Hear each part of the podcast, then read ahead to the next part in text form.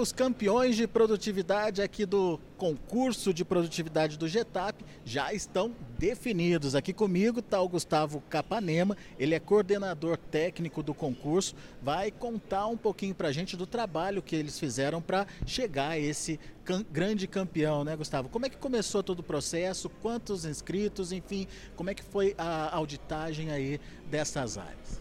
Então, a gente teve um total de 68 produtores inscritos. Dessas 68, cerca de 37 foram auditados. As que não foram tiveram diversos motivos, como expectativa baixa de produtividade, é, a, a, escassez né, de chuva na região sul. Então a gente trabalhou com esses 37 é, produtores inscritos.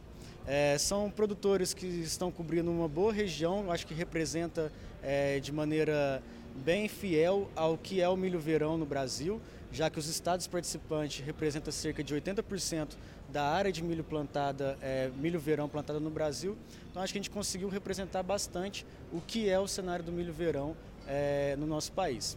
Você já trouxe alguns, alguns problemas aí, como a famosa estiagem lá do ano passado, é, que acabou tirando gente da disputa, mas é, adicionou também mais uma pitada aí de tempero nessa competição. Afinal de contas, a área que estava preparada suportou mais. Exato. Eu acho que por ser uma indústria a céu aberto, né, o produtor tem que estar sempre preparado às incertezas climáticas. Né?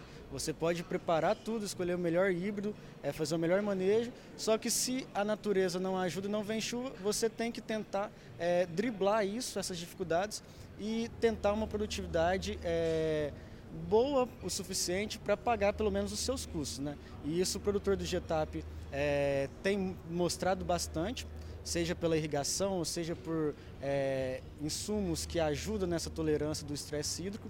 E os resultados mostram que o produtor, mesmo com essa escassez, conseguiu obter excelentes resultados.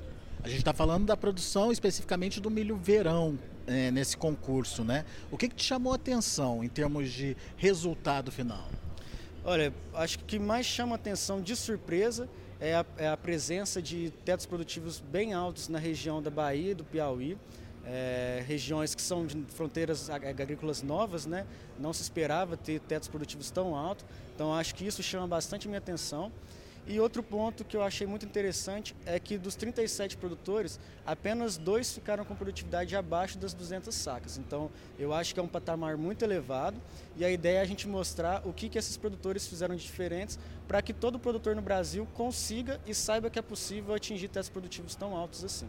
E o que, que foi é, definitivo aí, na sua opinião, para é, fazer essa diferença, né? Para é, justamente ter essa produtividade garantida acima das 200 sacos por hectare? Olha, eu acho que não só para esse concurso, mas como todas as edições que a gente teve, é, mostra que é um trabalho contínuo. Você não vai obter um teto produtivo acima de 200 sacas da noite para o dia. Então, todo produtor do GETAP, é, sem exceções, você vê que tem um histórico é, de manejo de qualidade, com rotação de cultura, com um manejo, com um pacote tecnológico bem robusto, e isso vem colhendo resultados. É, é um trabalho árduo e que o produtor é, tem que ser cascudo para superar todas as dificuldades que tem, seja da população, seja climática, seja da, do seu conhecimento técnico.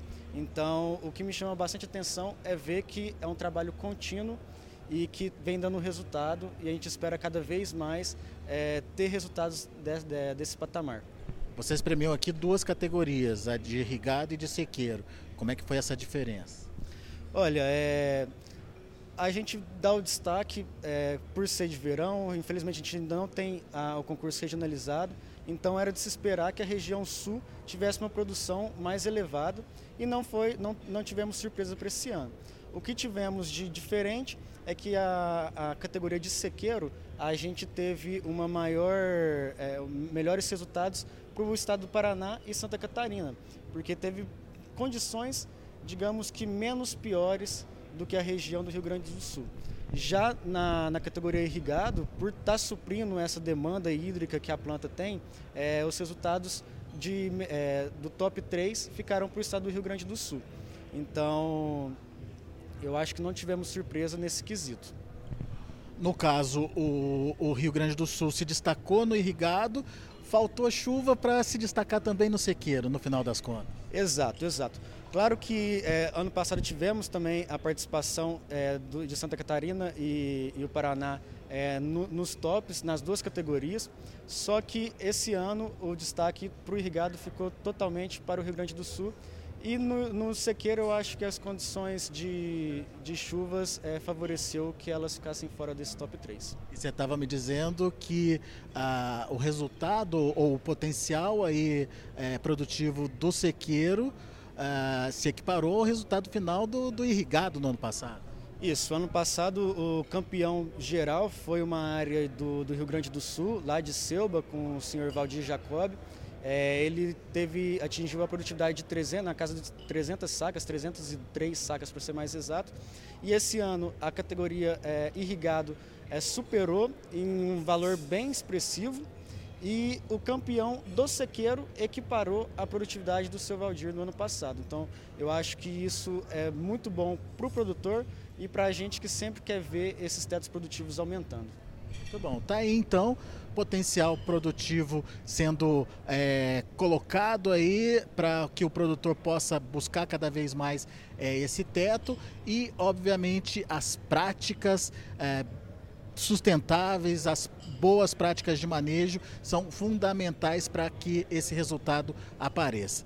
Daqui a pouco a gente volta trazendo os campeões desse concurso GETAP Verão 2023 para vocês. Bye.